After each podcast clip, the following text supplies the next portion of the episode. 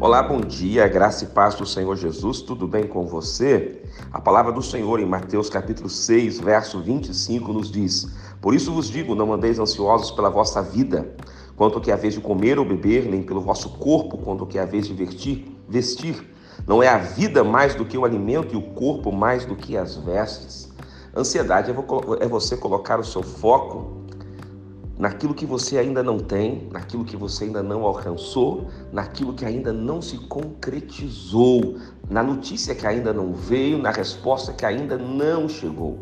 Quantas vezes estamos trabalhando em cima dessas questões tão comuns à alma humana e estamos preocupados o que vai acontecer, o que eu irei comer, com que roupa eu irei me vestir, com que roupa eu irei na festa, como será o meu trabalho neste ano, será que vai dar tudo certo? Tire o será da sua vida, tire a dúvida, tire a incerteza, tire a preocupação, tire a ansiedade. Deus está cuidando de você. Não ande ansioso, não ande apressado, não ande abafado.